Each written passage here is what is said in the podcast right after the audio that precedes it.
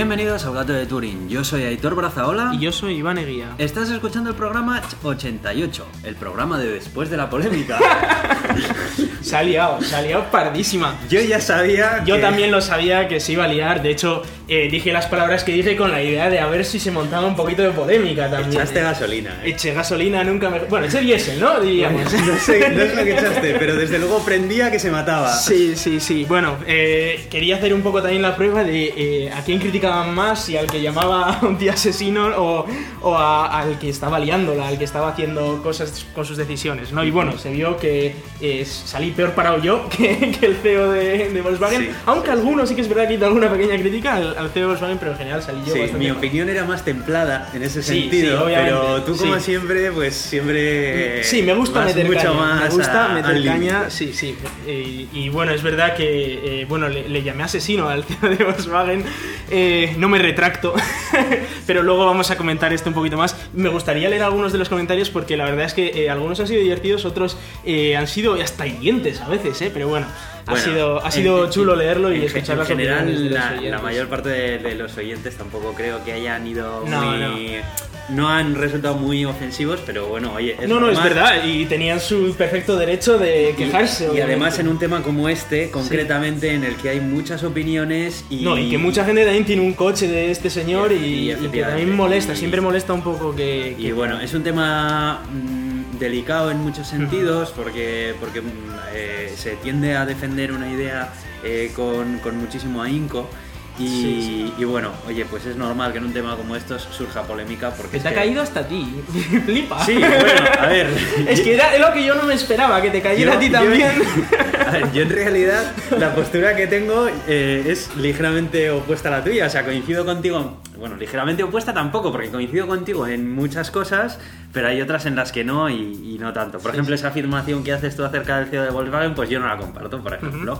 Así como otros muchos oyentes también. Entonces, bueno, sin más. Simplemente pues que, la gente también sepa que cada uno aquí nosotros sí, sí, claro, claro, opinión, por que supuesto, ni siquiera es que coincidimos en todo. y que también es verdad que yo dije las palabras que dije para meter caña. O sea, Tenía clarísimo. Entonces, bueno, si quieres, eh, vamos Sí, sí, vamos a, vamos a leer un poco estos comentarios y empezamos por Carlos3DX, eh, que nos habla en Evox y nos dice que el problema de los coches 100% eléctricos es que no todo el mundo puede permitirse cargarlos en casa, ¿no? Y que mucha gente vive en fincas y que no tiene una plaza de garaje, o la tiene alquilada, o no es viable pues, instalar un punto de recarga en su garaje comunitario eh, sobre todo en aquellos de antigua construcción, por no tener nada preparado para hacer la instalación eléctrica necesaria y empalmar al contador de casa. Y comenta que a él un coche 100% eléctrico pues le vendría de perlas para el día a día, de no ser porque no puede cargarlo en casa, porque tiene una plaza eh, alquilada en otra finca con garaje antiguo, con lo cual pues lo tiene muy complicado y tampoco en el trabajo porque aparca en la calle y no hay puntos de, recarga. Y, la verdad es que tiene muchísima razón porque eh, está, en ese sentido, la infraestructura que hay de carga está muy mal, en España especialmente, y, también eh, el tema de montar un punto de recarga eh, muchas veces por desconocimiento, pero también es verdad que no es tan fácil. lo que habla, por ejemplo, un garaje comunitario, en un garaje comunitario obviamente necesitas ser propietario para hacer esto, con lo cual ya si estás alquilado. Bueno, de hecho, esta misma problemática la tendría yo aquí donde estoy viviendo en este apartamento. Tú ten en cuenta que ahí donde aparco el coche, para empezar no tengo garaje, tengo, tengo una plaza que es solamente para mí, pero esa plaza ni de peña recibe conector eléctrico. No, no, hay, no hay electricidad. Y encima estoy de alquilado, ¿sabes? O sea, no puedo andar aquí. Es verdad que, eh, bueno, en España y en prácticamente cualquier sitio, si eres alquilado, eh, te, te atienes a lo que hay. es lo que hay. Si eres propietario, en España tienes eh, facilidades, tanto si tienes garaje particular como si tienes garaje eh, pues, comunitario, etcétera, porque eh, para los particulares, aparte de que te ayudan con, con 1000 euros para, para, el punto de recarga, pues tú lo, te lo montas y te haces como quieres, ¿no? Y además lo empalmas, como dice, al contador de casa y ya está, y ya está hecho. En garajes comunitarios es distinto, en garajes comunitarios requiere su propio contador, porque además no siempre un garaje comunitario tiene que estar en el mismo edificio de la persona, como decía aquí Carlos, pues podría estar en otro edificio. Y eh, en esos casos lo que se hace es una instalación que tiene que hacer la comunidad en la que la comunidad no tiene derecho a veto, es decir, tú si quieres hacerla en tu, en tu garaje comunitario lo puedes hacer, obviamente corres tú con los gastos, pero eh, la gracia está en que luego eh, te pagan parte, el Estado te paga 1.000 euros y luego aparte en sitios como Euskadi, por ejemplo, te pagan un extra también, te pagan algo como así otros 1.000 y algo euros, me suena, no me acuerdo. Creo que lo comentamos aquí hace un tiempo, pero... Tam- También hay que tener en cuenta el coste de, de hacer Es- una es obra muy así, que costoso. no lo sé, porque mil euros Sí. puede ser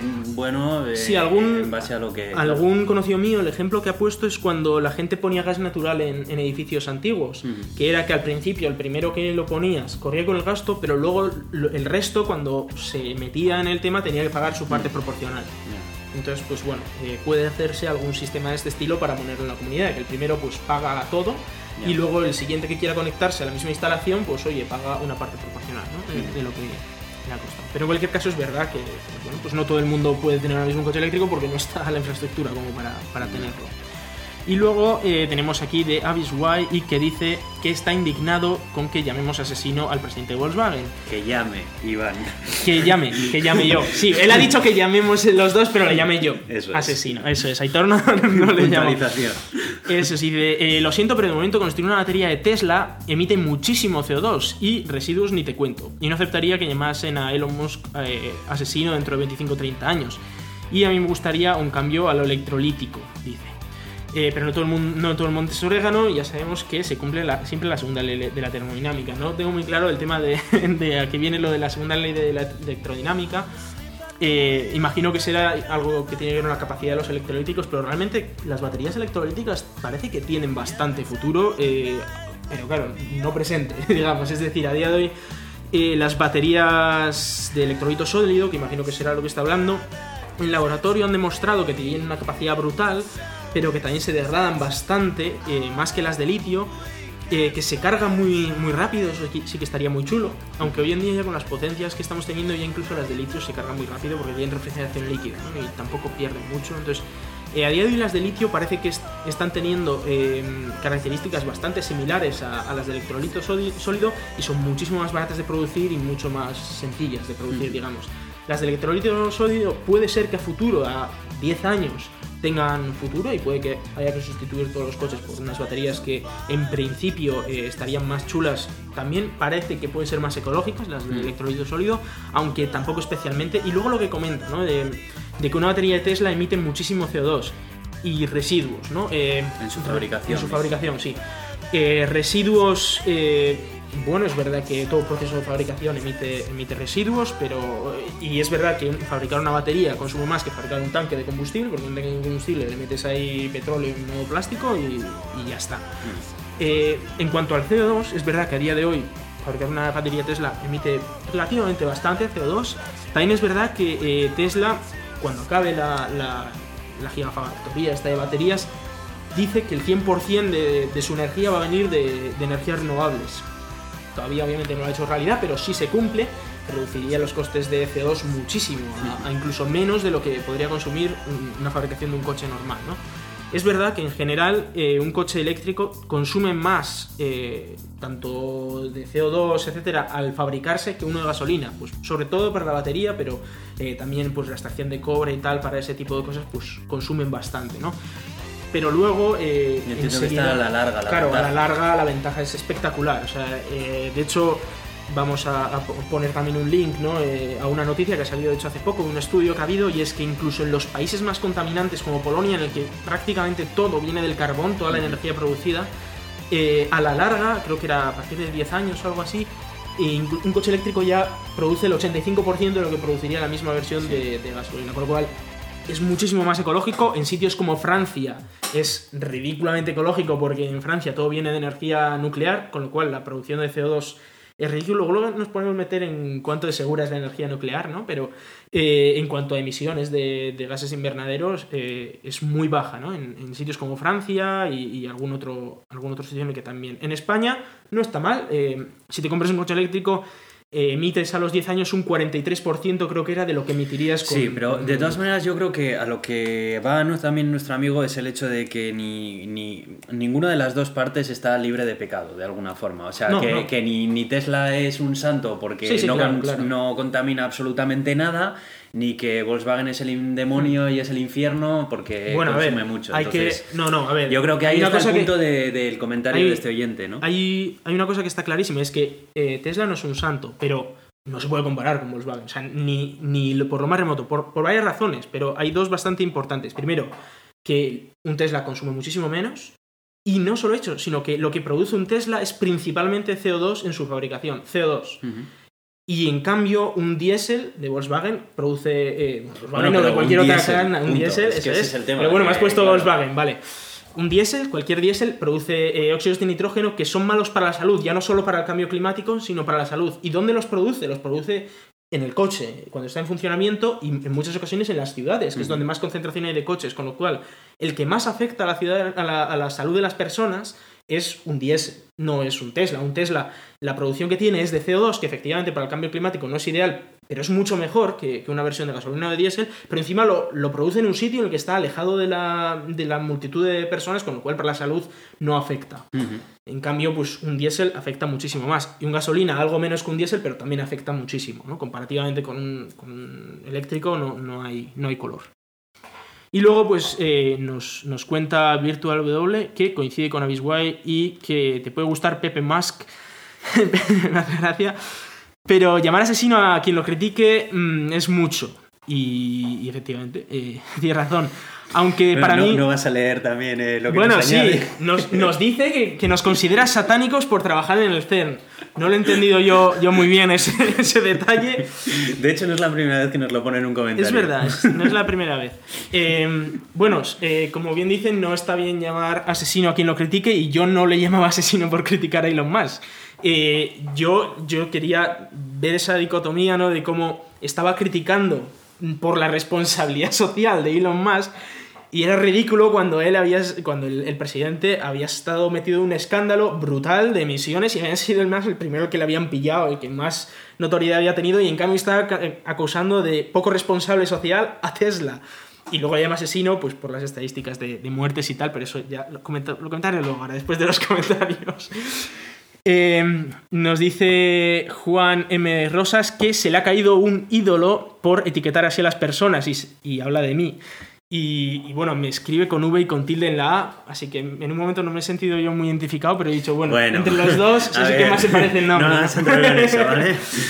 Bueno, em, pues una pena que fuera tu ídolo antes, la verdad. Eh, La verdad es que yo no tendría una persona así como ídolo jamás. No, ¿eh? o sea, ni de coña, digo, o sea, ni de coña, palo. no. Mm, no debería ser ídolo para nadie, o sea, sería un, un sinsentido, pero bueno, eh, si se te ha caído, eh, enhorabuena, has descubierto que no deberías tener ídolos en la vida y, y mucho menos alguien como yo. Bueno, sin más, pues, pues Es lo que hay. Bueno, que tampoco se puede tener contento a todo el mundo y No, oye, no, es ni así, de palo. sin más. Y luego nos comenta Aitor Epas, que es un tocayo tuyo, que estuvo la semana pasada buscando un montón de concesionarios vehículos eléctricos en Opel, en SEAT, y que nadie le ofreció nada. Y que los únicos que le dieron precios fue Kia, y que está mirando en un coche, en el Niro, que saldrá el año que viene, eléctrico, lo cual me sorprende porque yo no tengo información de un Kia que vaya a salir el año que viene eléctrico, pero es posible que yo esté equivocado, pero vamos, es- está guay que, que por lo menos en Kia pues le hicieran caso. Eh, SEAT, por supuesto, no, no le dijeron nada porque no tienen coches eléctricos. Eh, Volkswagen dice también, ¿no? Eh, Volkswagen, ¿qué le, qué le van a decir? Tienen un coche, el, el Golf eléctrico, pero lo tienen para porque lo obligaba, no sé qué, qué país era, pero los obligaba a tener un modelo de eléctricos y dijeron, bueno, le enchufamos a este Creo que era China. Pues, no, China ahora les está obligando a vender una cuota de eléctricos. No sé si puede ser que China les obligara a tener hasta ahora uno en, un modelo, ¿no? El caso es que, bueno, no lo venden porque no quieren venderlo. Opel tampoco quiere vender el, el Opel Ampera E y de hecho ha subido esta semana otros 5.000 euros extra el precio, pues porque no quieren venderlo. Y, y han dicho, bueno, pues ya que estamos le subimos el precio. Eh, los realmente coches eléctricos, los que están vendiendo coches eléctricos en Europa son Nissan y, y, y este, Bueno, a ver, y Renault. te- Termina primero de leer con el, el comentario de que, bueno, Sí, termina diciendo que, que todo está en pañales. todo está en pañales y, y que no tardará en comprar uno, lo cual eh, está guay. O sea, me, me mola que, que haya gente dispuesta a comprarse un coche eléctrico. Eh, como comentaba, a día de hoy Renault y Nissan son los que aquí están vendiendo coches eléctricos. Dicho Nissan está a lo bestia, ahora lo vamos a comentar. Y, y Renault ha, ha aumentado las ventas, sobre todo en Francia, una barbaridad este año, con lo cual está, está muy guay. Y bueno, yo Termina, que termina, termina. Bueno, sí, vale, que dice que tienes razón con el presidente de Volkswagen y que debería ser juzgado. Digo, hombre, claro que debería ser juzgado, es que Aquí ha infringido la ley. Un, punto para ti. Un puntito punto para, mí. no, a ver, obviamente tiene que ser juzgado porque ha infringido la ley. Yo a ver, ese es como el mínimo. Coincido muchísimo con la primera parte, sobre todo de este comentario, en que actualmente está en pañales el coche eléctrico. Sí. A mí no me lo parece, ¿eh? A mí sí hay me lo pocos parece. modelos. El Ese es el único detalle. El, el catálogo, hay pocos modelos. Pues si te parece poco problema eso. Bueno, pero si encuentras uno que te gusta y tal. eh, ya, pero es que genial. solamente tienes para elegir A, B o C. Ya, bueno, Dices, es no, no hay ningún problema, tienes A, B o C, pero es que no me gusta ninguno ya, Vale, pues no hay ningún bueno, problema. ahí está el detalle, sí hay poco problema. catálogo, Hay muy poco Pero catálogo. el coche eléctrico como tal no está en pañales. O sea, tienes infraestructura ver, bastante sí, chula en Europa. Sí, está en pañales porque todavía la infraestructura tiene que mejorar. En Europa es, Sí, tiene que está mejorar. de sobra. España pertenece a Europa, de Bueno, ya, momento. España está como el culo. Pero Y- es que España, ¿qué le vamos a hacer? Si Bueno, hace poco ya. dijo, dijo el ministro que había que parar esto del Vale, coche vale, eléctrico, pero, iba muy bueno, rápido. pero, pero ahí está y es una evidencia y no la puedes pasar por alto. Y Lo sé, lo la sé. mayor parte de nuestra audiencia vive en España. O sea, que, que haya muchísima infraestructura en Suecia puede estar fantástico para los que nos escuchan desde Suecia, pero algo me da sin mirar las estadísticas que son muy pocos oyentes. Así que yo coincido aquí con este, con este comentario y sí, están pañales. Y con respecto al catálogo, a mí me parece un grandísimo problema el Sí, sí, catálogo. bueno, es un problema, Eh, porque, sí. Porque desde el punto de vista del consumidor, que al final es el que le da la razón a una empresa o a otra, resulta que es que solo tiene o una marca de coches que de momento son bastante caros o otras marcas de coches que ofrecen una mínima parte de su catálogo dentro de lo eléctrico. Sí, y ya está. Y ahí en medio tienes un gigantesco espacio en blanco en el que no tienes nada.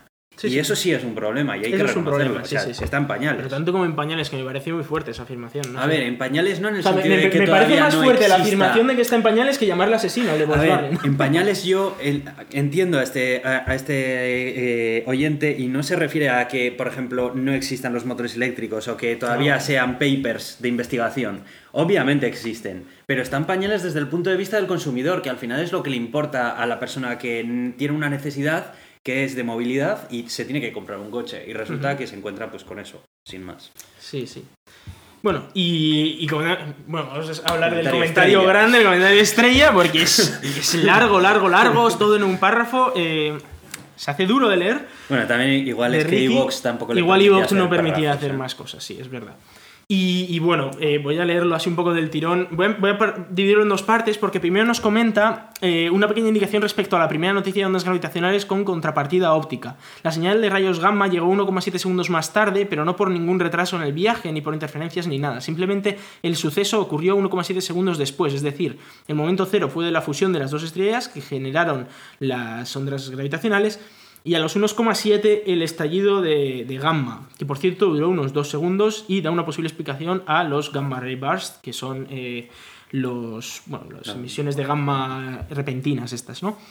Al igual que la radiación en infrarrojo ocurrió, ocurrió a los minutos, esa radiación se propaga a la velocidad de la luz y no hay retraso posible. Eh, bueno, eh, es verdad que... Bueno, yo he leído dos cosas sobre esto, entonces eh, no tengo formación en física como para decir si esto es así o no. Eh, yo dije lo que yo había leído y lo que yo había leído era lo, había escrito Ethan Siegel, que es un físico, y había dicho eso, que eh, en el momento de, de la, de la colisión de las dos estrellas de neutrones se había producido la onda gravitacional y que luego eh, toda la luz se había quedado un poco atrapada por todo el polvo que sale en un primer momento de, de todo eso y que luego en el momento en el que se disipa un poco sale, sale volando. ¿no? Un poco como lo que ocurre en el Sol, que, que los fotones que salen del Sol no se acaban de producir, sino que llevan ahí dando vueltas un tiempo. Eh, es posible que lo que, que diga que lo que diga Ricky sea verdad, porque la verdad es que no, no tengo formación como para discutirle eso. Y habla que luego las ondas de. las ondas de infrarrojas, pues también llegaron un poquito más tarde, ¿no? Eh, pues puede ser, no lo sé. Yo dije Sí. lo que había leído, es posible que estuviera equivocado. Así que pues ahí, ahí lo dejo si algún físico nos quiere echar una mano o, O vaya, o si pasarnos es- algún si paper o alguna cosa. Una, una corrección, pues ya Sí, está, sí, eh, más, pero ¿no? sí, por, por- por confirmarlo estaría Sí. chulo que nos pasaran alguna fuente y, y confirmarlo. Ajá. Y luego eh, nos comenta que está bastante de acuerdo en muchas cosas y en la defensa de lo eléctrico, pero que en el capítulo de hoy hemos llegado ya a lo enfermizo y que no podemos idealizar de tal manera a mm, señor Musk. Y mucho menos llamar asesino a un fabricante de coches, al igual que tampoco se puede llamar eh, a un fabricante de armas. En esto, pues yo discrepo, un fabricante de armas para mí es un asesino, pero Luego aquí es cosa de, de decidir. Y luego dice que con mucho le puedes llamar delincuente, que lo es porque ha cometido eh, uno o varios delitos, y efectivamente es un delincuente. Y es cierto que los grandes fabricantes nos han puesto las pilas con la tecnología eléctrica, pero en cuanto eh, hagan. Pero en cuanto lo hagan, eh, Tesla, que de empresa pequeña dice que no tiene nada, hombre, comparando con un Volkswagen es bastante pequeña, comparando con la fábrica de tu. con el taller de, de tu amigo, pues Sí. obviamente más es muy grande. Eh, y es que se va a quedar como un segmento de coches eléctricos de, de lujo, que al final es lo que es, ¿no? Eh, De hecho, Tesla vas a la página web y te dice, esto es coches eléctricos de lujo, o sea, no, Sí. no, te, no pienses otra cosa, son Sí. coches eléctricos de lujo, efectivamente. Y que es lo que es en realidad, efectivamente. Y con respecto a las cargas de los vehículos, la gran mayoría de las personas vivimos en pisos, muchos de ellos sin garaje, y casi todos sin posibilidad de cargar el, vehículo al llegar a casa. Por lo tanto, antes de meter caña a los fabricantes, lo que se tienen que poner las manos a la obra son las administraciones públicas y los suministradores. Y también las petroleras que tienen la infraestructura creada para dotar de puntos de recarga a la gran mayoría del país. Para que tenga eh, reparos para que la gente imagino, para que nadie tenga reparos en comprar eh, coches eléctricos. Y eh, efectivamente hay que meter muchísima caña a la infraestructura porque es lo que más falta realmente. O sea, falta muchísimo más. Ahora, me gustaría que, como decías antes, que hubiera más catálogo, ca- catálogo de coches. También. Porque realmente la infraestructura es verdad que en España está como el culo, pero en el resto de Europa está muy bien. O sea, yo aquí, por ejemplo, en, en esta frontera franco-suiza, tenemos Mm. puntos de recarga de coches eléctricos sin ningún problema, públicos, eh, incluso gratuitos. Tenemos eh, supercargadores, tenemos talleres técnicos, tenemos. Sí, pero si vives en un piso, ni siquiera tienes claro dónde vas a aparcar ese sitio esa noche, porque vas a aparcar donde encuentras Bueno, un que sitio no en hay tu que barrio. cargarlo todas las noches en eléctrico. Bueno, lo cargas pero- una vez a la semana. Ya, pero es que el problema lo tienes durante toda la semana, lo del dónde lo cargas. O sea, si vives en un No, piso bueno. y aparcas en la calle donde puedes, pues. eh, No, no, pero lo tienes que, lo que me refiero es que, por semana. ejemplo, aquí hay muchos puntos de recarga y coges el, el sábado, por ejemplo, cuando vas a hacer la compra, lo dejas ahí cargando y haces eso todos los sábados y ya está. Y tienes electricidad sin ningún problema, Sí, pero lo tienes que dejar cargando durante varias horas. Bueno, un, un par de horas como mucho la semana. Ya, bueno, No es, un par de horas que lo dejas en el cargador de vete a saber tú dónde y te No, vas a pero hacer esto lo haces de compra. compras, haces de compra. Sí, pero- Mira, por ejemplo, en el mercado que tenemos en el Fernet, que es el pueblo de ahí al lado, tienes dos puntos de recarga. Sí, sí, Y entre que haces la compra, se te carga sin ningún problema. Bueno, no sé. Sí, hombre, son no sé puntos de tú en 22 hacer la- kilovatios, ¿eh? En hacer la compra. Son puntos de 2 kilovatios, un, un Nissan Leaf entero, que me sorprendería mucho que te gastaras un Nissan Leaf entero, se te carga en hora y media, ¿eh? Y, y no creo que, que gastes el Nissan Leaf entero. O sea, no creo que hagas 300 kilómetros a la semana o 200 kilómetros a la semana. Bueno, sí, ¿eh? ¿Sí? Ostras, pues- pues de aquí Yo- al CERN y del CERN aquí son 10 kilómetros al día. no, pero eh, yo en España eh, mm, te digo que mi media de kilómetros a la semana eran de 500 kilómetros. Ostras, es mucho. Sí, ¿eh? claro. Claro, pero es que en mi situación se encuentran muchas más personas. No, pero tú también tenías esa situación porque vivías en, en una casa Ya, pero es que apartada y que tenías gente- tu garaje y Pero tal. es que mucha gente vive. O sea, eh, es. A ver, O sea, mucha si vives dentro de la ciudad, esas- no haces tantos kilómetros y tienes puntos de recarga. Claro, pero es que para los que viven en las ciudades es que hasta ni necesitan el coche eléctrico, porque los que viven en las ciudades tienen un transporte Bueno, público puede ser, genial. puede ser. Es que claro, si nos eh, el, el caso de uso de la gente que vive en ciudades es muy fácil de defender. Pero es que es fácil de defender hasta el caso de uso de Pero- no tener coche directamente. Porque Sí, sí. ¿para qué? Si tienes el Pero metro. Aquel que no vive en la ciudad, Claro. muy, muy habitualmente tiene garaje fuera de, de la ciudad. Eh. Muy habitualmente. Algunos no, obviamente, pero ocurre más habitualmente. En cualquier caso, obviamente, tiene que mejorar la infraestructura, Sí. pero que tampoco está tan mal. O sea, para nada, para el 99% de la gente. El Bueno, el 99% del 99 me tiempo, parece entiendo. mucha gente, ¿eh? Me parece que te estás dejando a mucha gente fuera con el 99. Bueno, igual me exagera un poco. La estadística dice, y es un estudio que se hizo en España hace ya un año y medio, decía el 90%. Bueno, no lo sé. Igual yo me he pasado, pero digo, bueno, No que un año también ha mejorado. Yo digo un, est- un estudio que podríamos buscarlo otra vez, pero creo que lo comentamos en el podcast de que el 90% ya, ya esto. Y luego eh, comenta que ahí ya los grandes fabricantes, una vez haya infraestructura, echarán el resto y sacarán sus modelos bonitos o feos, utilitarios o berlinas, grandes o pequeños.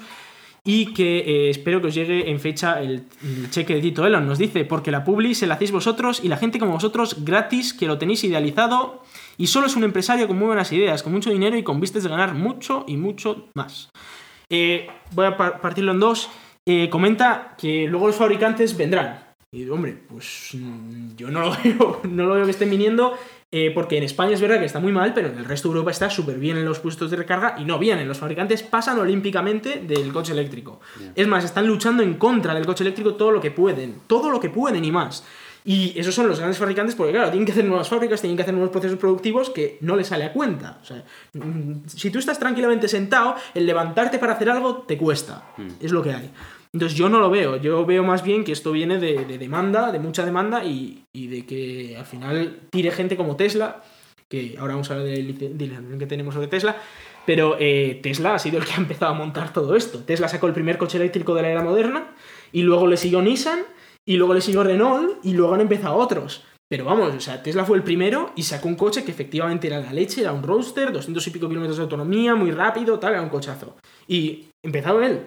Y Tesla luego le han, han seguido los otros, pero es que Tesla, ahora cuando ha sacado el Model 3, es que han venido todos los demás de cómo ha pasado eso, cómo, ha sacado un Model 3 a ese precio, ¿no? Que es un coche de lujo, pero a un precio razonable. Pues Tesla está tirando el carro, luego ya te puede gustar más o menos, y tengo aquí una lista de cosas malas de Tesla y SpaceX y demás, que ahora os voy a hablar. Pero eh, no, no podéis criticar a Tesla en que, primero, no es soci- socialmente responsable y segundo, que no, que no tira del carro. O sea, tira totalmente de- del carro. A ver, tira del carro, pero sí que es cierto que se está aprovechando de un hueco en el mercado. Sí, sí, al claro, final es una claro, empresa, está- es una empresa que eh, su intención es ganar beneficios Obviamente, como todas las sí, sí, sí, empresas. obviamente. Y bueno, eso hay que tenerlo en cuenta y eso es verdad. O sea, no son unas hermanitas de la caridad que han No, venido no, aquí a crear el coche eléctrico para salvarnos a todos. Eso es cierto. Pero hay diferencias entre aquel que, que crea dinero eh, ayudando y, al- Sí. y aquel que es un hijo de puta. O sea, Eh, bueno, sí, pero también es cierto que, que, bueno, pues que, que es cierto que hay que tener en cuenta de que, que es una empresa y como tal busca beneficio. Sí, y sí, que en este claro, caso claro. el coche eléctrico es el beneficio que le. Es, es una jugada muy buena porque nadie está haciendo coches eléctricos y ahí ha encontrado su nicho de mercado. Y ahí se ha convertido en el rey de ese nicho de pero que mercado. no existía ese nicho y- de mercado hace, hace 10 años, ¿eh? No, No, existía. efe- efectivamente, Lo han creado ellos, han dicho, vamos a sacar coches eléctricos y a la gente la Pero mola. bueno, es verdad que es una empresa que busca obtener beneficios económicos y, y esto es así. Sí, sí, Y- sí, sí. y Es una que- empresa y en- además en la cuna del capitalismo como es Silicon Valley, ¿sabes? O sea, Efectivamente, obviamente... O sea, eso es así. Entonces, eh, idealizarlo, pues, a ver, eh, sí que puede parecer que, que muchas veces hablamos de, de- de Tesla y de su fundador y todo, pues como, como si fuera, vamos, Un semidios, Un casi. semidios. Nah. Bueno, eh, Tiene muchas cosas malas. tiene Tes- tanto tiene Tesla como Elon Musk pero como sus demás empresas. Es cierto que, a ver, nosotros en el mundo de la tecnología constantemente hablamos de empresas, porque es que a día de hoy, excepto el mundo del software libre, que también eh, Y que hace hablamos cosas buenas, muy poco, la verdad, y que que- hablamos muy poco, pero podrías traer más el tema, tú que estás Bueno, más pues metido dentro del mundillo. y eso podemos podemos bien, ¿no? apuntarlo para Pero siguiente. bueno, es inevitable hablar acerca de empresas y es inevitable aún más hablar acerca hablar más acerca de aquellas empresas que eh, generan más noticias y que consideramos que mueven más pues todo, todo el cotarro de- del, del mundillo Bueno, de la quien está más a la última, ¿no? De la es. tecnología, Entonces, saca los últimos desarrollos es, tecnológicos, que Tesla está muy por delante de los demás. Eh, y es. luego en temas algo novedosos, como un coche eléctrico que no es habitual, que la gente además desconoce mucho el tema del coche eléctrico y que a día de hoy Tesla es el que por excelencia tiene mejor coche eléctrico y, y Sí, más infraestructura y demás, eso es hablamos así, mucho de ellos. Eso es así, entonces, eh, si sería otra empresa, hablaríamos de otra empresa. o sea, Sí, sí, o sea- eh, eh, como dices aquí, no nos, no nos paga Elon, no nos manda El cheque, cheque. ¿no? Ya nos gustaría. Ojalá, ojalá Nos nos llegaran cheques, sí. Pero bueno, de, de la misma forma de que en otras ocasiones hemos cubierto un evento de Apple y no me ha pagado Apple, ya me gustaría que me pague, pero pues de momento no es así.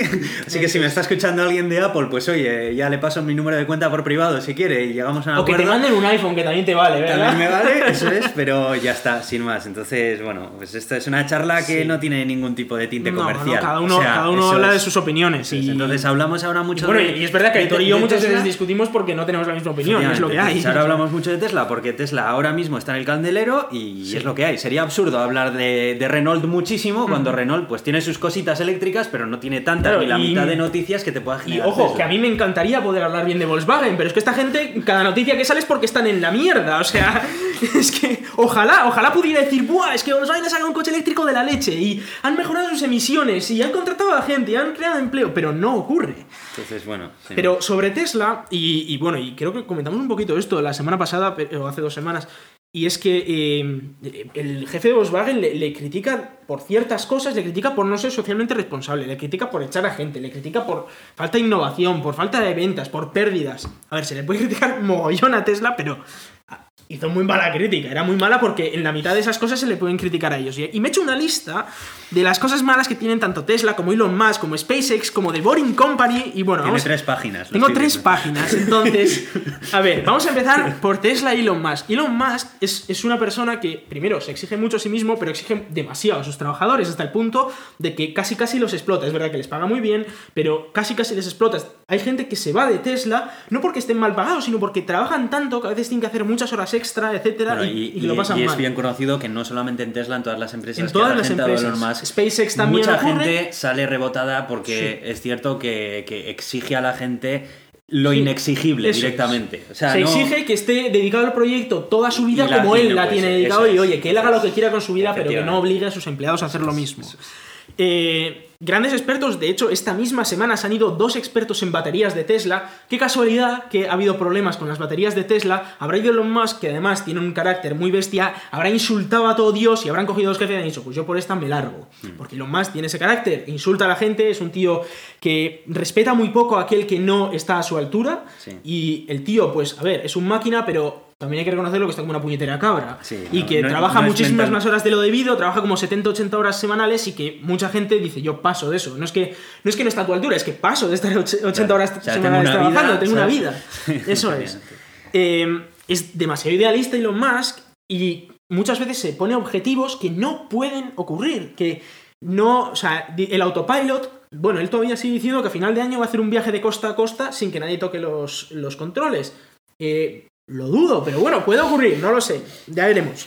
El caso es que aún así es muy idealista. Sacó el Model 3 y dijo, sí, vamos a sacar el Model 3 y vamos a hacer esta rampa de producción de 1500 unidades en el primer trimestre, no sé qué tal. Y no, no lo ha hecho. ¿Por qué? Porque no, no puede, porque ocurren fallos, siempre hay problemas, tal. Y lo han retrasado tres meses. Que tres meses en un proyecto que puede tener 10, 15 años te da igual, pero es muy idealista y luego le critican mucho por eso, porque salta las cosas, o sea, eh, suelta las cosas sin, sin pensarlas y diciendo, sí, a mí en mi cabeza me funciona, pero ya, luego te pones a hacerlo Pero y las que- cosas hay que fallan. construirlo, Hay que construirlo y, y falla. Las pérdidas millonarias, casi todos los trimestres ha habido alguno que ha salido con, con ganancias. También es verdad que se les ha criticado mucho por las pérdidas, pero eh, sinceramente es que le invierte. No es, que tenga pérdidas porque ingresa menos de los costes operativos, sino que los costes operativos son mucho menores de sus ingresos, entonces gana dinero, digamos, su empresa se revaloriza, pero es que reinvierte todas las ganancias e incluso más en infraestructura, en cosas como los superchargers, que tiene la única red de supercargadores del mundo, eh, en cosas como crear una superfábrica de baterías para reducir los costes en el Model 3 o crear una superfábrica de paneles solares para reducir los costes de los paneles solares de Solar City. Entonces, lo reinvierte, con lo que las pérdidas es muy entrecomillado. O sea, sí que es verdad que sigue dando pérdidas, es decir, que si tú tienes una acción no te va a dar dividendos de momento y si llevas 8 años con tus acciones de Tesla, pues no te ha dado dividendo nada más que un trimestre y te dio un poquito solo. Con lo cual, pues para aquellos que eso. Ahora, no creo que aquel que lleve con acciones de Tesla desde hace 8 años esté a disgusto porque las acciones se han pegado una subida para arriba espectacular. Con lo cual, bueno, por algo también será, eh, aparte de por especulación, ¿no? Eh, los coches no son perfectos. Otro detalle que es curioso, que mucha gente no lo sabe, y es que en los Teslas, como es bastante eh, esto, los paneles a veces no están bien alineados, fallan cositas, igual tienes que. que todo luego te lo arreglan gratis, pero es ese rollo de tengo que volver al servicio técnico, Sí, me lo tienen que se nota que es una cosas. empresa que no cuenta con la experiencia de muchas Eso otras en el desarrollo y la construcción de vehículos y, y su, y, y su durabilidad en el tiempo, porque básicamente es una empresa tan nueva que Sí, sí. no tiene la experiencia necesaria eh, en saber qué tipo de materiales pues tienen más eh, son tema- más propensos a defectos a En materia, en de durabilidad es verdad que la gracia de que sea un coche eléctrico hace que dure más, pero no porque su proceso productivo sea mejor, sino porque el coche eléctrico por defecto Eso dura es, más. entonces es una empresa muy joven y yo de hecho eh, lo noté mucho cuando estuvimos en Ginebra y estuvimos viendo los coches, tenían detalles de cómo estaban Sí. rematadas ciertas partes del vehículo, pues que no te lo encuentras por ejemplo en otra marca. Sí. En otra marca de... estamos hablando de coches de tradicionales. 100.000 euros, no estamos hablando de un Claro, de 20.000. pero es que ni siquiera en un Seat Ibiza te encontrabas Puede ese ser, sí. tipo de desajustes entre los paneles cuando lo ves en el concesionario. Puede que luego más tarde a la larga, pero es que en el propio concesionario, el coche que te ponen Sí. ahí para que lo veas y te fijas que Tenía no tiene algún la- desajuste y Claro, eso es. Son cosas que, que- que, pues, que se achacan a una marca nueva que, todavía pues, no tiene esa No, experiencia no puede de ser, no puede tener la misma experiencia una, empresa de 100 años con una empresa de 10 o de, de es. 8. Entonces, ahí se le puede criticar a Tesla. En otra que se le puede criticar es que el software de los coches sale sin acabar. Los Model 3 salieron sin autopilot, salieron sin comandos sin voz, salieron con que solo tenían un uso para los botones de, de la rueda, ahora ya se puede usar para música, ahora el autopilot empieza a funcionar, los comandos de voz no han llegado ni se les espera.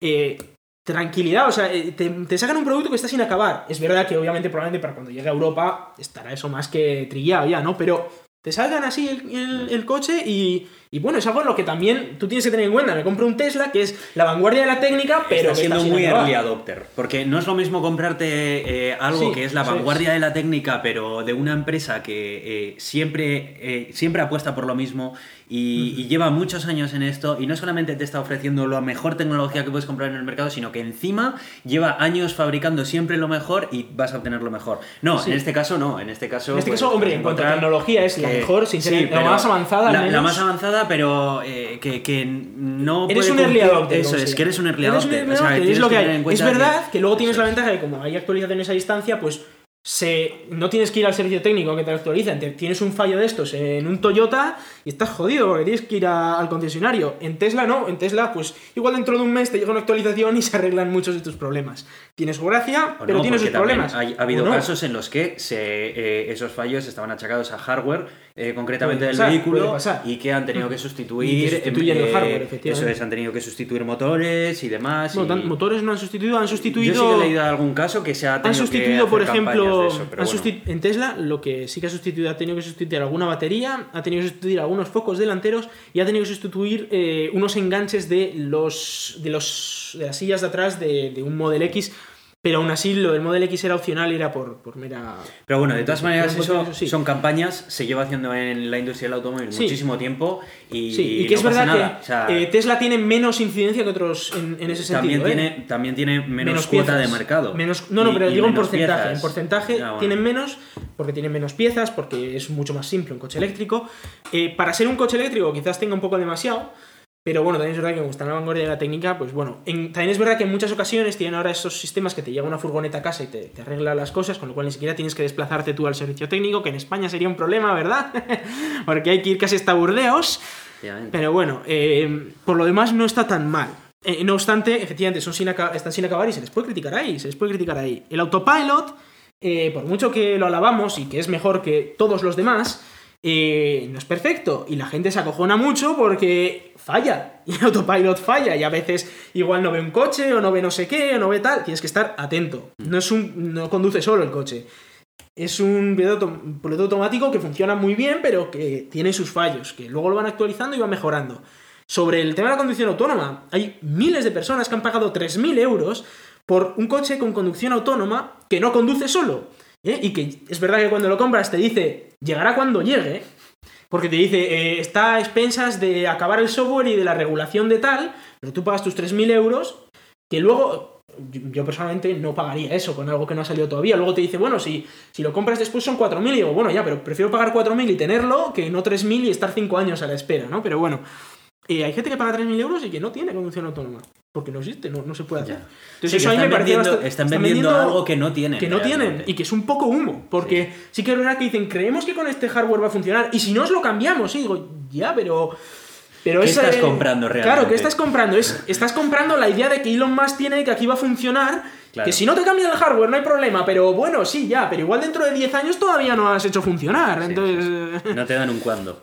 No te dicen en cuándo. Es verdad que dicen, no, bueno, vamos a poder hacer un viaje este, este invierno, ¿no? Esta, antes de final de año. Bueno, veremos si se ocurre o si ocurre a principios del año que viene. Pero también una cosa es tener 10 coches ahí alrededor, en plan, controlando cómo va el este, con dos tíos dentro ahí, no sé qué tal, todo súper controlado, para que efectivamente se mueva, se desplace y todo vaya bien, y que si algo va mal, lo paran. Y otra cosa distinta es que tú coges y te pones a charlar con los de atrás y dejas el coche que conduzca tranquilamente, porque el coche conduce solo y no vas a tener un problema de un accidente.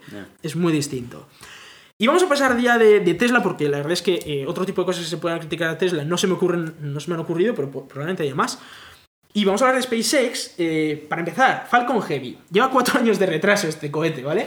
Porque eh, Elon Musk tuvo esa idea de, pues, oye, si el Falcon 9 está guay, le pongo dos Falcon 9 a los, a los lados y esto tira mejor. Ya, pero el problema es que los dos Falcon 9 de los lados, pues, empujan, apachurran el del medio y eh, no tira tan fácilmente. De hecho, han tenido que construir el, el core central prácticamente entero nuevo. Y esto se les ha retrasado. Tenía que haberse lanzado en 2013. Ahora estamos hablando y ya ha salido una supuesta fecha que podría ser el 29 de diciembre de este año, pero igual hasta se pasa el año que viene, al mínimo fallo que encuentren. Lo cual, y de hecho, el propio Elon Musk ya ha dicho que va a, haber- va a ser mucha suerte si no explota en la rampa de lanzamiento el cohete, que eso para él ya es una victoria. Lo de, lo de que no explote 100 metros más arriba no le, le vale igual. O sea, con tal de que no explote en la rampa y haya que arreglarla, le vale. O sea, que- y que Sí, que ahí está el nivel. Sí, Ahí está el nivel, entonces- saber eso ya. Ahí está el nivel. Con lo cual, luego, eh, la, eh, SpaceX tendría que tener ya una Dragon tripulada. Y no la tiene. Hasta el año que viene, en teoría. Y son esta gente que te está poniendo eh, fotos de viajes a Marte y de que dicen, sí, vamos a mandar 200 personas a Marte. Y dices, tío, no puedes mandar 4 a 400 kilómetros. ¿Cómo vas a mandar 200 a no sé cuántos millones y en 5 años? La Crew Dragon ha tardado en desarrollarse un montón de años. No tenían ni sistemas de soporte vital. Y ahora están hablando ya no de crear un sistema de soporte vital para cuatro personas, están hablando de- o para siete. Están creando de, crear un sistema de soporte vital para 200 personas en cinco años. Es que no, no lo pueden hacer porque no, no es, que no, no es que sean malos, es que no lo puede hacer nadie, ¿vale? Que, que está muy guay y ahí se le puede criticar, son demasiado idealistas. En cinco años no va, no va a viajar nadie a Marte, gente, no va a viajar nadie a Marte en cinco años.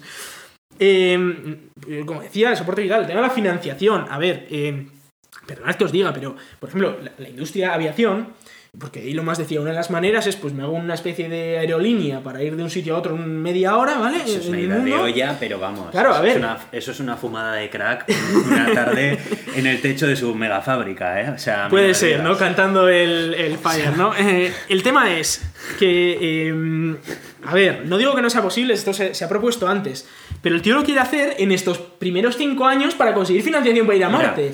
no tengo mucha formación en, en aerodinámica, ¿vale? Y muchísimo menos en legislación de, de- de legislación, vehículos, olvídate, de vehículos olvídate. tripulados aéreos, ¿sabes? Pero es que se me ocurren así un montón de motivos por los cuales una idea loca como esa no se puede llevar a cabo, y muchísimo menos en menos de cinco años. No, no, Porque claro. se supone que en cinco años esa idea loca ya ha tenido que empezar a funcionar Claro, y ha tenido para que empezar a dar recaudar dinero para, para mandar gente a Marte. O sea, es imposible, No imposible. Eso es una fumada de crack. Claro, o sea, a ver, eh, la idea como idea está muy bien, pero por ejemplo, en el transporte de aviación, la cantidad de protocolos de seguridad que se siguen para que tú no te mates en un avión son brutales.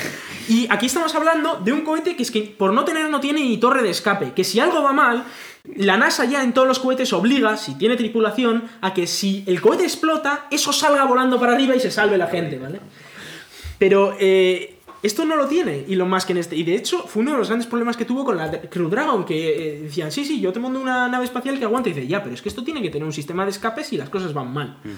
Así que, que no, que, que no me lo sea, creo. Eh, otra yo, cosa, yo tampoco me lo creo. es otra cosa es, una la del tema de, piano, de cambiar el sinceramente. 100% su, su modelo productivo, que es que quieren usar esta nave para todo. Y dices, tío, o sea, llevas 10 años o, o 17 años desarrollando algo para tirarlo toda la basura y empezar con algo nuevo. Te da dinero, te, te va bien, o sea, No tiene, Poco no a tiene poco. ningún sentido, ¿no? Es que Claro, no, no parece, no parece algo que lo haya no es pensado realista, cuando lo no haya realista, dicho. Lo no realista para nada, Ah. para nada, o sea, ni No de lo palo. es. Vamos a hablar de, de Boring Company o del Hyperloop que se quiere montar y estas cosas que muchas veces pues, lo hemos hablado muy bien de él. Hyperloop sería un método de transporte súper guay, la verdad. Eh, de Boring Company, pues eso de ponerse a hacer túneles, pues también suena bien. Suena chulo, sí, suena chulo, divertido. pero eh, es verdad, y de hecho en Naucas ya salió alguna vez de que esto eh, tiene. hace aguas, ¿vale? Un Sí, poquito al sí, menos, ¿vale? bastante. Hace aguas. Y, y tiene. Y se le puede criticar por muchas cosas a, a este, a este sistema. Por otras no, sinceramente. He visto críticas a Hyperloop y tal que no tienen ni pies ni cabeza. Pero un par de cosas ahí que tengo apuntadas que sí. Primero, tunelar es caro y lento. Y eso es así, ¿vale? Eh, Elon Musk quiere reducir la sección y aumentarla a esto, tal. Vale, puede mejorarlo. Supongamos que lo mejora mucho. Eh, pero sigues teniendo un problema de que, eh, de hecho, hablaba Elon Musk de que ahora va a hacer, creo que dos millas va a hacer con su tuneladora. Y dice, sí, vamos a hacer como eh, 500, algo así como unos 750 metros cada cuatro meses. Y digo, hombre, está guay porque seguramente eres el más rápido o lo que sea. E incluso aunque me multipliques por dos, es que para montar una red de túneles a nivel de todo esto igual necesitas 500 máquinas y cada máquina es una millonada brutal, ¿eh?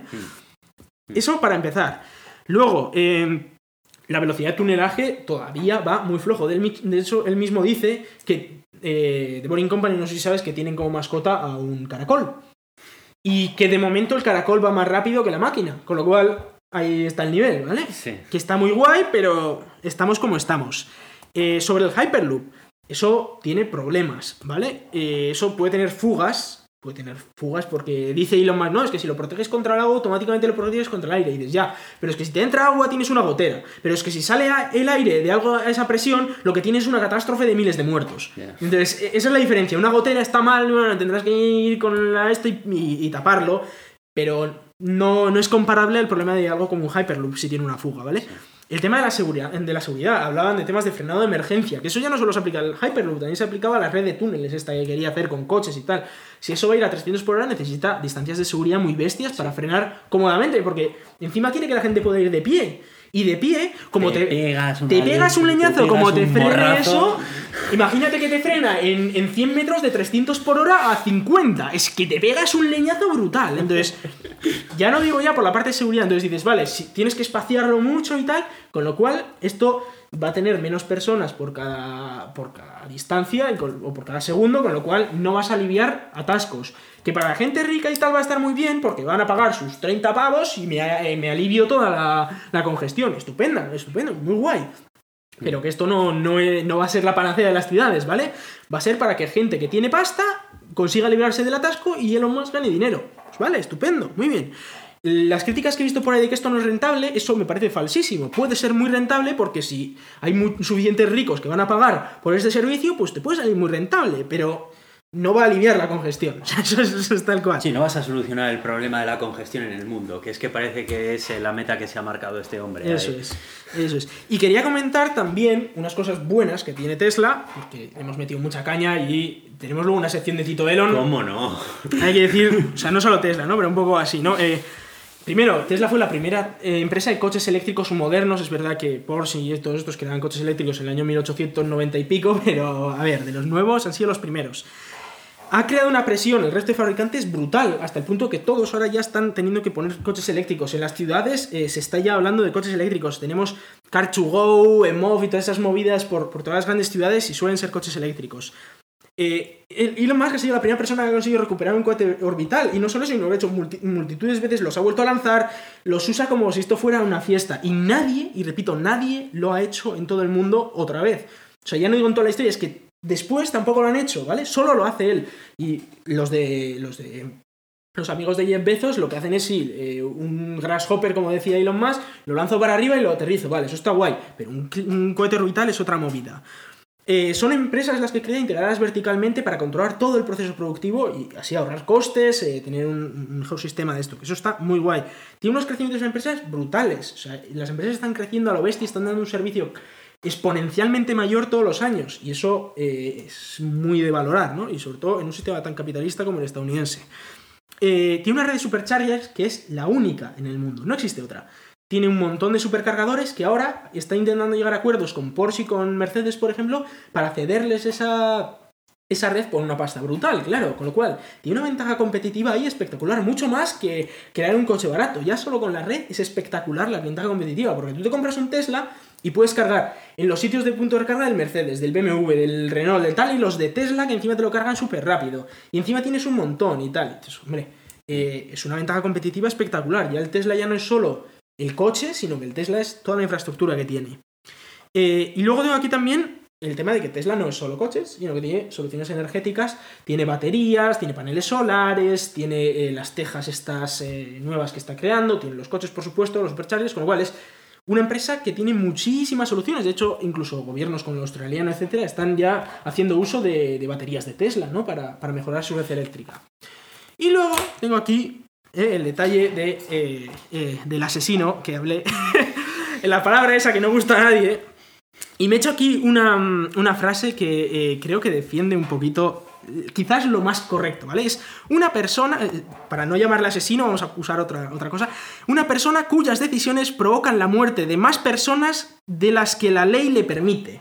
Esa es mi, eso es lo que yo quería representar con esa palabra, que probablemente fue desafortunada, pero De- que eso era lo de que yo todas quería. maneras, esa definición de asesino que has acuñado tú. No, asesino- no, no, es verdad que igual asesino lo tendría que haber llamado. Lo Es otro que es no lo es- que yo he... Vale, eso es. O sea, en- eh, es lo que querías decir, pero Eso claro, es. que asesino es una palabra que tiene muchas otras connotaciones y otros sí, significados. sí. O sea, Para bueno, mí, eh, eso es, voy a, voy a repetirlo otra vez, es persona cuyas decisiones provocan la muerte de más personas que las que la ley le permite. Bueno, pero esa es tu ya- definición, ¿eh? Porque no, no, no, seguro si que no. no, en la RAE. No, y de hecho, de hecho no lo he dicho como definición, ¿eh? lo digo como lo que yo pensaba, que luego yo usé la palabra asesino, pero probablemente sí, sí, no sea la correcta. ¿eh? Pero ya digo que yo lo que estaba pensando cuando dije asesino era eso, era que la ley no le permitía matar a tanta gente, mató a más gente de lo que le dejaban, y pues yo dije asesino, pero eh, pues, probablemente pues no sea correcto. Y luego, que no es el único que hace esto. eh, tenemos a Mercedes o Daimler, ¿no? Este, este grupo Mercedes-Daimler, que también lo hace. Tenemos el, el grupo Volkswagen entero, que no es solo Volkswagen, que es Audi, que es Porsche, todo el grupo Volkswagen. Tenemos a BMW, que está también en la misma mierda. Y luego tenemos a varios que están en investigación, que todavía no se está seguro, pero todo el grupo PSA, que son Citroën, Peugeot, Opel, Nissan, Renault, todos estos también están investigados y ya veremos, porque todo, es, todo el mundo es inocente desde que se muestre el contrario, pero podrían estar también en la misma mierda y de momento hay indicios de que sí. Con lo cual, no es el único que lo está haciendo, fueron los primeros a los que los pillaron. Y, y bueno, que esto pu- pues, veremos hasta dónde llega, ¿no? Pero bueno, eso era lo que quería comentar sobre esto. Y si quieres, ahora vamos con el podcast, aunque se nos ha alargado un poquito. Sí, aunque también te digo, vamos a hacer un reajuste en directo y es que como llevamos 50 minutos de podcast, ¿qué te parece si de momento voy simplemente con las tres noticias que yo había traído, las comentamos Vale, un poco vale. por encima y yo Vale. a ti te doy una noticia más? Me das una La noticia que más. quieras, la eliges tú, pero una más. Vale, es que vale, si vale. no venga. Bueno, empieza tú y luego ya hablo yo. Bueno, eh, yo había traído una noticia eh, que ya, bueno, cerramos el tema coches eléctricos, Tesla, Elon Musk, bla, bla, bla, ¿vale? De acuerdo, venga, cambiamos otra cosa. Bueno, yo había traído aquí eh, una noticia que me había llamado muchísimo la atención porque eh, si muchos de vosotros veis la serie Black Mirror, que yo sé que a ti te gusta Sí, mucho, sí, está muy chula. eh, es una serie que, en mi opinión, refleja de una manera muy correcta, pues, cómo si caricaturizamos todas esas fobias tecnológicas y usos que le damos a día de hoy a la tecnología, pues podríamos encontrarnos que realmente la tecnología no nos beneficia tanto como inicialmente se pensó para, para- para hacerlo, ¿no? Sí, Entonces, había uno de esos episodios en los que eh, las personas, pues, eran eh, puntuadas de alguna manera Sí, se mediante... puntuaban unos a otros, Efectivamente, etcétera, sí. en base pues a, a- a los criterios que consideraban sus Cada uno, sí, más cercanos, es. ¿sabes? Que para mí podría ser perfectamente que es que no te gusta jugar a golf, Eso qué es. clase de persona es alguien que no juega al golf. Y me pones ¿sabes? una mala puntuación y eso me baja mi clasificación. Otros, pues que eres una persona que no se maquilla cuando sale de casa. Eh, otro igual es simplemente pues que ha tenido una mala experiencia con ella, porque tal. Y esas puntuaciones eh, reflejaban de alguna manera para acceder a ciertos servicios de la sociedad, pues... eh, Incluso para algo tan simple como comprar una casa o recibir una pues, hipoteca. mar- marca la diferencia entre si puedes co- conseguir una hipoteca o te quedas fuera porque no tienes una puntuación Eso adecuada para ese tipo O de. te dan de un interés mejor si tienes una puntuación más alta o cosas así. Efectivamente. Bueno, pues esto que yo lo había visto y me parecía terrible, porque es Sí, terrible. pero y ya estaba los ocurriendo. Y de hecho creo que lo, lo hablamos aquí alguna vez de algo parecido que estaba ocurriendo en China, pero quiero Sí, que comentes Eso es. Y bueno, pues parece ser que el gobierno chino lleva ya trabajando desde hace varios años en un sistema eh, así. Se está sirviendo del apoyo de empresas privadas que están de alguna manera desarrollando, haciendo la implementación tecnológica de este sistema. Y este sistema se va a nutrir de un montón de fuentes de información. Entre ellas, pues pueden estar eh, pues eh, el tipo de si tienes facturas sin pagar, si eh, te han multado de tráfico, si has estado registrado eh, en algún tipo de... Si, si las compras que haces habitualmente eh, son muchas relacionados solamente con videojuegos o, compras también pañales y tal y quiere decir que eres una persona más de casa, un, un padre de familia. O sea, un montón de información que te rodea y, y- y se construye alrededor de ti pues una, un perfil que, al que se le asigna una puntuación que luego más tarde esa puntuación puede ser accedida por otras empresas privadas o por el mismo gobierno para ofrecerte determinados servicios o para denegártelos. Eh, además, esto funciona de la mano con otro sistema de videovigilancia que utiliza técnicas de inteligencia artificial para reconocer mediante cámaras que hay plagadas por toda China, eh, pues eh, dónde están todos los ciudadanos en cada momento, etcétera, etcétera. Y incluso llegó a, a promover, no sé, en, en este mismo momento, no sé si sigue siendo obligatorio o qué, no estoy muy informado de eso, pero sí que leí acerca incluso de una aplicación que el gobierno chino, no sé si obligaba o eh, sugería que la tuvieran instaladas todas las personas precisamente para monitorizar incluso el uso que se da de todos estos dispositivos. No sé cómo lo ves tú, pero a mí Eh, esto me bueno, parece es verdad que terrible, hace ya, los pelos de punta. hace ya más de dos años comentamos el tema de los videojuegos y es que eh, salió una, una puntuación en la que China comprobaba tus juegos en Steam para eh, decidir si eras una persona razonable o no, porque si juegas mucho a los videojuegos, pues igual eres un inmaduro. Esa era su idea, ¿vale? Pero luego eh, eso salió hace ya dos años, ahora lo han mejorado mucho, esto ya, bueno, mejorado según para quién, ¿no? Sí, claro. Pero ha, ha cambiado muchísimo, lo han hecho ya a otro nivel muy a lo bestia, ya no es que te miren tu cuenta de Steam, es que ya te miran todo en general, pero luego eso también me recuerda mucho, por ejemplo, al sistema de, de valoración de crédito que hay en Estados Unidos. Sí, En Estados. Unidos tú puedes, personalmente puedes saber antecedentes penales de otras personas, puedes saber eh, credit scores de otras personas, puedes saber muchas cosas que me acuerdo que estuve yo, cuando estuve yo allí, me contaban estas cosas mis compañeros y me lo enseñaron, me dijeron, sí, mira, si tú buscas aquí mi nombre, me dice que mi credit score es de no sé cuánto, y esto es bastante bueno porque me dan unos intereses medianamente razonables, pero, por ejemplo... Tengo a mi tío que estuvo en la cárcel eh, por un tráfico, un trapicheo de estos de drogas, de marihuana, y le metieron a la cárcel dos semanas. Y su credit score es mucho más bajo, ¿ves? Le dan intereses mucho más altos cuando pide una hipoteca. Y como allí todo es por crédito, ¿vale? Todos están endeudados, todos, es decir, era una barbaridad. Todos mis compañeros tenían deuda y demás, con lo cual, eh, claro, todo, toda esta esa idea de, claro, es que me van a subir los intereses si, si bajo mi credit score, o si no pago un mes, me sube, o sea, me baja el credit score y demás. Entonces, esto es algo que ya estaba ocurriendo allí, y muchas veces se usaba este credit score incluso para verificar la con quién estabas hablando, ¿no? Le decías, oye, ¿tú quién eres? Y te decía un nombre, y tú decías, pero igual está mintiendo con el nombre, porque ya sabéis que en Estados Unidos no hay ningún sistema de identificación verídico. Ya. Entonces, sí, la seguridad social, que la utilizan ahí para todo. pero hace poco se filtraron 140 y pico millones y ya la media creo que es de 5 cinco, eh, cinco veces que te han falsificado la identidad, ¿vale? Por persona en Estados Unidos. Con lo cual, una de las mejores maneras para hacerlo es te miran el credit score. Si tienes un credit score, entonces eres una persona real. Si no tienes un credit score, es como, uy, tú eres un tío raro que no tiene deudas. Ya. Entonces, ojo.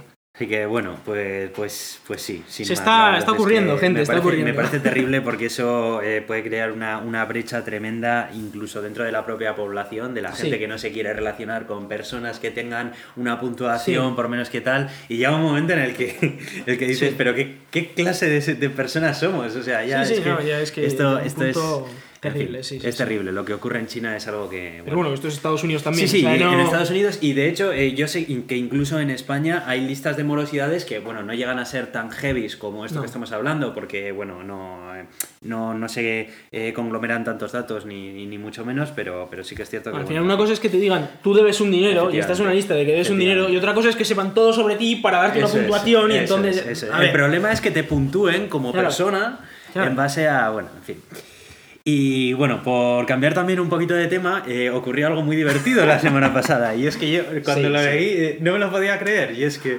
parece ser que du- durante el jueves pasado, la cuenta Real Donald Trump, que recordemos que es la cuenta de Twitter no. O sea, es oficial. oficial, pero Sí, no es oficial porque no es la que debe utilizar el presidente de los Estados, Unidos, que para eso está la cuenta arroba United States, sí. President of the United States. POTUS. Bueno, es la que la cuenta Real Donald Trump la que utiliza para soltar toda la bilis que suelta Eso a diario es. y que, bueno, en una persona como un presidente de un país tan grande como Estados Unidos me parece ridículo que a día de hoy este hombre pueda seguir teniendo acceso a esa cuenta. Sí, no, pero es que además es que en esa cuenta hace apología del nazismo, hace apología del racismo, hace Bueno, apología es- de la supremacía blanca, hace apología de la guerra Jamás- nuclear, hace apología... Una pensé- barbaridad. Jamás pensé que algo así podría ocurrir. O sea, es. Bueno, en fin. Bueno, pues resulta que esa cuenta desapareció durante unos 11 minutos y todo el mundo, bueno, la gente se llevó las manos a la cabeza porque todo el mundo pensaba que, que bueno, habían que- baneado. la habían baneado, no sé qué, que deberían. Personalmente sí, creo claro. que, porque de la misma manera que eh, Twitter no permite a un usuario normal Claro, claro. decir ese tipo de cosas, eh, claro, a, a- a Twitter lo mejor que le ha pasado en mucho tiempo es tener a Donald Trump. Ahí. Y, y por eso no le banean la No, cuenta. no, claro, y porque es el presidente de los Estados Unidos y porque, ojo, que Pero- Twitter apoya mucho esa Pero, ideología, ojo, ¿eh? porque apoya mucho. Twitter eh, puede perfectamente banear la cuenta no oficial de Hombre, claro, claro, claro, claro, claro. O sea, Pero- de hecho debería, porque es una cuenta normal. Desde, Sí, sí, sí, desde el punto de vista de Twitter es una cuenta como la de cualquier otro usuario. Otra movida es la ¿Y cuenta oficial de no, pero- POTUS. Pero, la, Pero el la tema es. O sea, el tema es que no sé si te has estado eh, viendo los problemas que ha habido con el tema del nazismo en Estados Unidos, que es brutal, es eh, racismo, supremacía blan- blanca, etcétera, muy bestia, incluso muchísimo más bestia que hay en España, ¿vale? Mm. Y en el que eh, ocurrían cosas como el Charlottesville y, y demás, que el problema era que Twitter apoyaba a esa gente, es decir, eh, cuando tú mandabas un report sobre alguien de, de esta gente que decía una barbaridad, ellos decían, bueno, esto es libertad de expresión, ¿vale?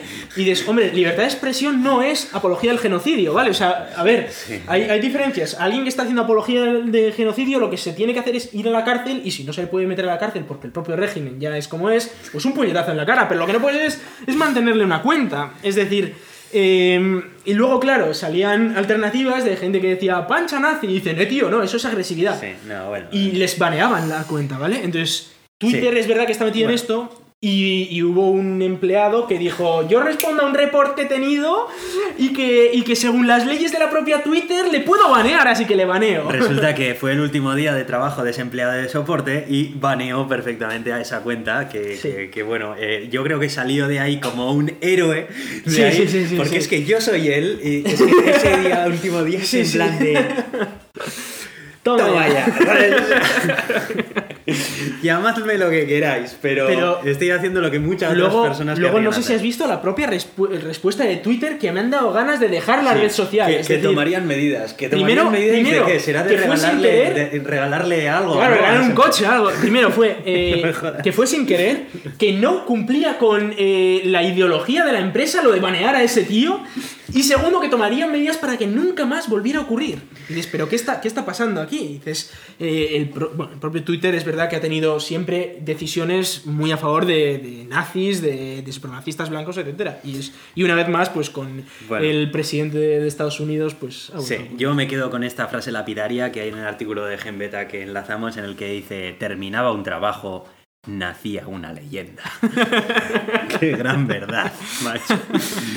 Bueno, ¿y qué más traía yo por aquí? Traía pues que finalmente la alianza de la que habíamos estado hablando entre AMD e Intel para fabricar procesadores Y que que contaran con la tecnología de GPU de AMD, algo que hasta ahora era una locura, porque hasta hace poco Eran competencia. efectivamente eran la competencia en procesadores, pero De ¿qué hecho, ocurre? Nvidia e Intel eran bastante amigos. Y... Efectivamente, pero claro, en el terreno de las GPUs la cosa cambia, porque Intel realmente nunca ha apostado mucho por las GPUs porque su negocio era otro.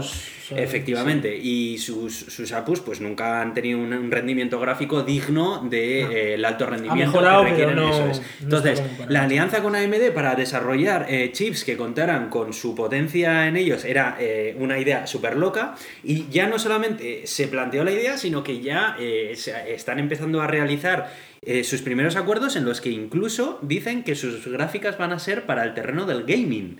Y, y para crear ultra portátiles eh, de- diseñados para gaming, que esto es genial, porque hasta ahora todos los portátiles que eran para, para gaming eran unos trastos tremendos, eran terribles de grandes. Bueno, aún O sea, así, a más de uno no le va a valer esto tampoco. Seguro, pero, pero, pero el hecho de que la propia Intel integre una tecnología eh, de, de AMD y que la vaya a enfocar al gaming, eso me da muchísimas esperanzas, porque Intel trabaja muy bien haciendo lo que hace, es muy bueno en lo suyo, de hecho siempre han ido por delante.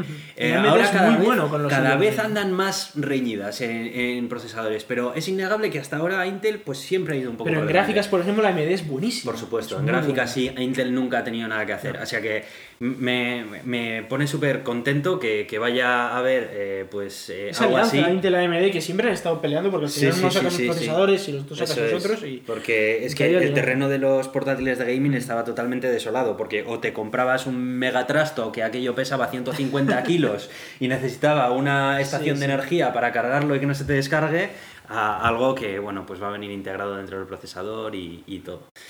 Y Y bueno, yo quería, yo quería comentar, bueno, eso, espérate, yo, yo, quería comentar sobre el tema de Intel AMD y es que son muy buenas noticias porque como bien dijo eh, Linus Torvalds en su día, Nvidia fuck you, o sea, eh, Nvidia que os den por saco o no ayudan nada al, al, open source y AMD está haciendo open source sus drivers, está contribuyendo a la comunidad, Intel ya ni te cuento, fueron los primeros en implementar los últimos OpenGL, los últimos Vulkans, o sea, tenemos Vulkan y OpenGL en, en open source gracias a AMD y, e Intel. En Nvidia, OpenGL 4 dices, pero si, si son muy nuevos, ¿no? Para, para open source. O sea, ahí está el nivel de Nvidia. Sí, sí, sí. Eh, que luego, eh, o sea, ni, ni, siquiera ayudan al, al open source, etc. Con lo cual, Ojalá estas dos empresas sigan adelante, sí. Nvidia se pegue el tactañazo, no quiero saber nada de esa gentuza y, y, ojalá pues, pues esto me vendría a mí muy bien, porque claro, yo voy con un Intel porque incluso tener, o sea, tener una gráfica AMD en un portátil que no vas a usar para mí me parece una chorrada, pero bueno, si ya te viene integrado Sí, el procesador y te ya es otra cosa. es otro tema, puedes pillarte un procesador de estos que imagino que será más caro y bueno, tienes todo ahí un poquito, ¿no? Con lo cual, pues, eh, bueno, bueno, puede estar muy, puede estar muy bien. Y, y, sí, sobre la noticia que me permites a mí eh, hablar, eh, esto, esto es. Me están coartando mi libertad de expresión muchísimo hoy aquí. Entre los comentarios de, Bueno, eh, del has anterior hecho el podcast. 80% del podcast. O sea que. encima Entre los comentarios del anterior podcast y esto me estáis cortando mi libertad de expresión. Pero bueno, vamos a hablar de eh, el espacio, porque la verdad es que últimamente lo tenemos un poco abandonado. Por favor. Y, y, bueno, la verdad es que me gustaría hablar de las dos noticias que tenemos, pero solo voy a hablar de una de ellas y eh, va a ser de una cosa que hemos descubierto en nuestra amiga estrella próxima Centauri. Eh, es la estrella más cercana, aparte del Sol, ¿vale? Que tenemos. Y que es una estrella que mola mucho porque encontramos un planeta que podría ser habitable allí, ¿no? Y que está muy guay, que luego se han propuesto eh, naves interestelares para viajar allí, pequeñas navecitas con una cámara y cuatro cosas, ¿no? Pero mandar cientos de ellas para, para ver qué leches es eso.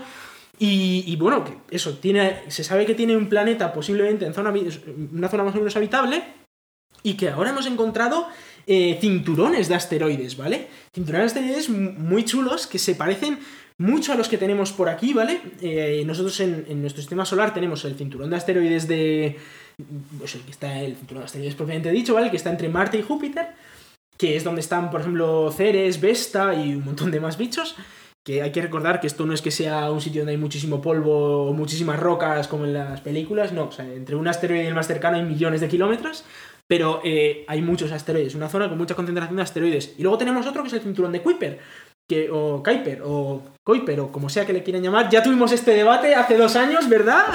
bueno, eh, en este cinturón, eh, que está a, la altura de Plutón, es decir, después de Neptuno y de Urano, eh, hay un cinturón en el que hay un montón de asteroides, pero no solo hay asteroides, hay también planetas enanos. Tenemos a Eris, tenemos a Makemake, me parece que está por esa zona, tenemos eh, Sethna, bueno, no está muy claro, se, se, va un poco más lejos, ¿no? Pero tenemos también Plutón y tenemos un montón de, bichillos que hay por ahí, ¿no?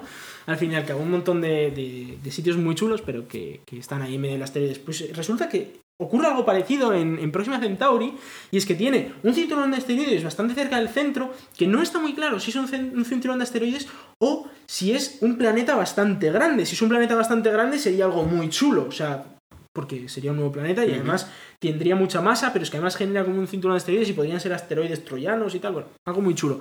Y luego tiene otro que sería como el cinturón de, de Kuiper, ¿no? Nuestro, está fuera de todo, bastante lejos, a 30 unidades astronómicas. Es verdad que aquí en, en, en nuestro sistema solar no está, está, más lejos que eso, pero es que Próxima Centauri es una estrella pequeñita, una estrella roja pequeñita. Uh -huh. Entonces, pues está bastante lejos, pero está ahí. Pero es que luego encima se ha descubierto que podía haber otro más, más lejos todavía, otro cinturón extra, que nosotros en nuestro sistema solar creemos que no existe, tampoco lo podemos confirmar porque no lo hemos visto desde fuera, ¿vale? Pero parece ser que no existe y de existir es bastante tenue. Pero parece ser que eh, efectivamente aquí hay un cinturón extra antes de llegar a una posible nube de Oort, ¿no? Que, que pudiera, pudiera tener esta, esta, esta, próxima Centauri. Con lo cual, tres cinturones de asteroides. Y, y, ya no solo eso, sino que se ha descubierto que esos cinturones de, de, asteroides crearían un efecto parecido a lo que se llama luz zodiacal. Que no sé si conoces lo que es eso. Yo conozco los caballeros del zodiaco, es lo mismo. no, no es exactamente lo mismo, pero eh, la luz zodiacal que ocurre en nuestro sistema solar también es que si tú sales al espacio, ¿vale? Porque tú aquí con la atmósfera y tal, pues tienes un montón de luces y brillos y cosas raras, pero cuando sales al espacio hay una zona que está en la eclíptica, que es decir, aproximadamente en el plano de la Tierra, que si miras hacia, hacia el espacio exterior a lo lejos, ves como una nubecilla blanca. Y esa nubecilla blanca es lo que se llama la luz zodiacal y que no son más que un montón de asteroides que hacen ese borrosillo, esa Ah. borrosidad luminosa blanca y que en Próxima Centauri parece ser que tendrían algo muy parecido. Con lo cual, si efectivamente ese planeta posiblemente habitable tiene luz zodiacal, tiene su sistema de asteroides, tiene sus otros planetas, podría ser un sistema muy muy interesante porque hasta ahora se pensaba que Próxima Centauri era una estrella que estaba ahí sin más, que no pintaba mucho, ¿no? Pero si efectivamente empezamos a ver que tiene cinturones de asteroides, tiene planetas, tiene incluso un planeta que es potencialmente habitable, pues igual tiene mucho más sentido lo de mandar naves allí, estas interestelares que llegarían en unos 40 años, ¿no? Pero bueno, que podrían llegar. Interesante. Bueno, pues creo que ya hemos llegado al final de este episodio. Bueno, una hora y diez. Ni Bueno. tan mal, pero ha sido un episodio en el que casi todo. Sí, sí, bueno, habría ha, sido. Ha habido bastante. No ha habido Tito, Tito Delon, ¿eh? No, bueno, pero- bueno, pero hemos hablado 40 minutos de él. No quieres más, no quieres más, de verdad que no quieres más. Así que, bueno, sin más, vamos a ir dando por cerrada la polémica esta del coche eléctrico, ¿qué te parece? Así que, bueno, Es- esperemos que no nos metéis muchas- Si nos escribís comentarios, los vamos a leer, pero vamos a intentar pasar de página porque si no podríamos seguir hablando de esto muchos episodios más y creemos que, Ah, que depende de lo que ocurra, pues igual se puede comentar algo, pero bueno. Eh, eso es, eso es, o sea, eh, bueno, sin más. pero os, os animamos a que Sí, comentéis, sí, por, supuesto. Claro, claro, por supuesto. Y bueno, pues nada, que nos podéis escuchar en Euska Digital los jueves a las 7 de la tarde y repetición el domingo a la misma hora. También estamos en Radio Podcastellano y pertenecemos a la comunidad de Ciencia Creativa Estenio, que pertenece a la Cátedra de Cultura Científica de la Universidad del País Vasco. Nos podéis enviar vuestros mensajes con cualquier tipo de comentario a elgatodeturin.gmail.com contactarnos en Twitter en arroba el gato de Turing o contactarnos en la página en Facebook y escucharnos o ponernos vuestros comentarios o valoraciones en iTunes y en iVoox. Yo soy Aitor, arroba cronosnhz en Twitter. Y yo soy Iván, arroba Razican en Twitter. Muchas gracias y hasta pronto.